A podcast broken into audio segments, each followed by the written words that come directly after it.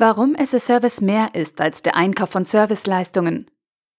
Ein Beitrag verfasst von Stefan Fritz. Der Grundgedanke von as a Service ist die totale Fokussierung auf den Kundennutzen, also die Wertsteigerung oder der erhöhte Wertbeitrag für das Geschäftsmodell des Endkunden. Es geht darum, als Anbieter ein tieferes Verständnis für den Endkunden zu bekommen und dessen Bedarf, der in der bisherigen Welt der internen IT-Sicht aus mehreren Einzelleistungen besteht, zu einer neuen, komplexeren Servicekette zusammenzufügen. In der SS-Service-Welt verbindet der Anbieter die verschiedenen Prozesse nicht nur zu einer Servicekette. Er managt diese auch für den Endkunden. Der Kunde erhält eine fertige Leistung, ohne sich um die technischen Details kümmern zu müssen. Der Service Provider, der diese komplette Servicekette für den Kunden umsetzt und verwaltet, hat auch den Überblick über die Risiken, die im Zusammenspiel der Teilbereiche und Schnittstellen auftreten können, und kann diese managen. Damit kann der Anbieter diese Risiken für den Endkunden übernehmen, ohne hohe Risikoprämien für Teilleistungen aufzuschlagen. Das macht es Service zu einem so interessanten Modell für Anbieter und Endkunden. Nachdem der SS-Service-Begriff im Hype-Cycle neue Reifegrade erklommen hat und auch der letzte Vertriebler verstanden hat, dass man damit bei Endkunden Türen öffnen kann, kommen die Buzzword-Protagonisten auf den Plan und verpacken ihre alten Leistungen in die vermeintlich neue Begriffswelt. Welche Erwartungen können die Kunden an diese Angebote haben?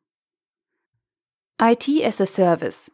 Da frage ich mich, ist IT ein Selbstzweck oder warum gibt es einen Bedarf daraus, ein Servicegeschäft zu machen? Steigert IT an sich den Unternehmenswert? Oder weshalb ist ein solches Angebot für Kunden interessant? Wenn man einen Blick auf die Leistungsangebote der Hyperscaler wie AWS und andere IT-Anbieter wirft, ist vom Ideal der Risikoteilung nichts mehr geblieben.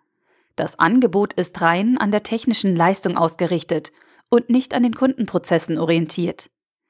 Dabei werden Maschinen und Infrastruktur so in fester Form aufgeteilt, dass der Anbieter per Definition nicht mehr verlieren kann und der Kunde das komplette Risiko tragen muss. In diesem Szenario kommt man schnell zur Grundsatzfrage. Wenn alles Software wird und jedes Geschäftsmodell in Zukunft auf Daten basiert, ist es dann möglich, solche neuen as-a-Service-Geschäftsmodelle mithilfe anderer as-a-Service-Modelle, im Speziellen den IT-as-a-Service-Modellen aufzubauen? Die Antwort ist auf der abstrakten Ebene einfach. Ein neues Geschäftsmodell mit Lieferanten aufzubauen, die ihre Risiken in mein Feld schieben, macht es für das eigene Geschäftsmodell schwierig, von seinen Kunden eine angemessene Risikoprämie für die eigene Leistung zu erhalten. Denn der Mehrwert solcher rein effizienzgetriebener SS-Service-Modelle ist einfach zu gering.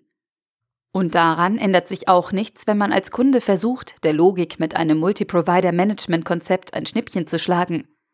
Die Idee scheint einfach. Damit ich mich als Kunde nicht unnötig abhängig mache, wie zu den guten, alten, aber inzwischen verpönten Outsourcing-Zeiten, halte ich mir einen ganzen Zoo von arbeitswilligen Dienstleistern und verteile meine Aufgaben in der Runde. Und meine Berater lasse ich die ganzen Leistungen als SS-Service-Leistungen am Markt abfragen. Was dabei rauskommt, ist ziemlich klar. Alles bleibt beim Alten, aber niemand übernimmt die Verantwortung. Und weil mehr Dienstleister im Spiel sind und nicht Zusammenarbeit und Vertrauen im Vordergrund stehen, sondern KPI-überprüfbare Leistungen, katapultieren sich immer mehr Unternehmen ganz weit weg vom Nutzenkonzept des SS-Service-Gedanken.